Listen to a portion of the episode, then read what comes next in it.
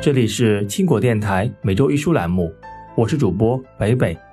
今天要跟各位分享的是《神的孩子全跳舞》，作者村上春树，来自十二枚的随笔。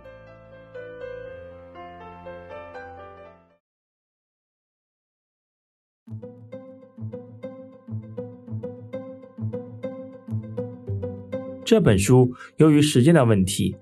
虽然在微信读书只有短短一百多页，但是最终我也只看了三篇：UFO 飞落串路、有玉楼的风景和神的孩子全跳舞。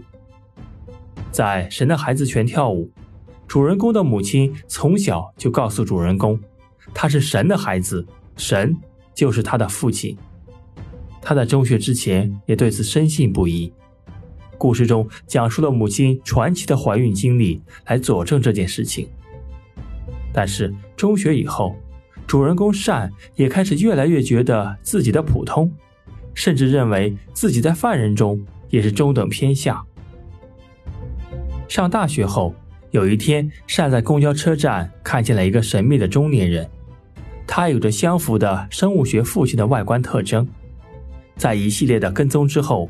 善也终于在一个棒球上跟丢了，最后他开始跳舞，像是一个仪式，宣告他不再在乎这件事情。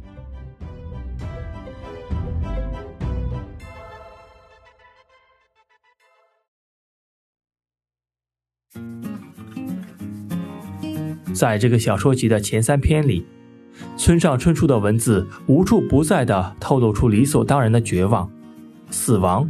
在他的故事里，变成了一件早已经决定好，只要一鼓作气就能够实现的事情。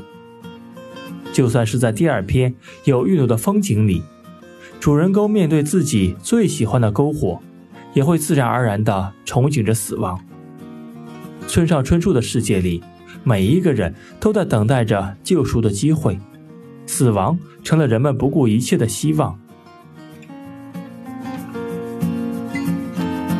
在《海边的卡夫卡》这本书中，我讲到村上春树总是非常善于表达清虚格感受，也许这就是地震之后作者想要给我们的。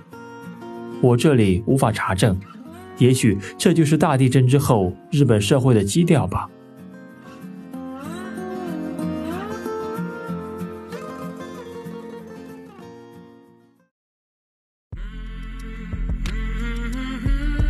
好了，今天的节目就到这里了，感谢您的守护和聆听。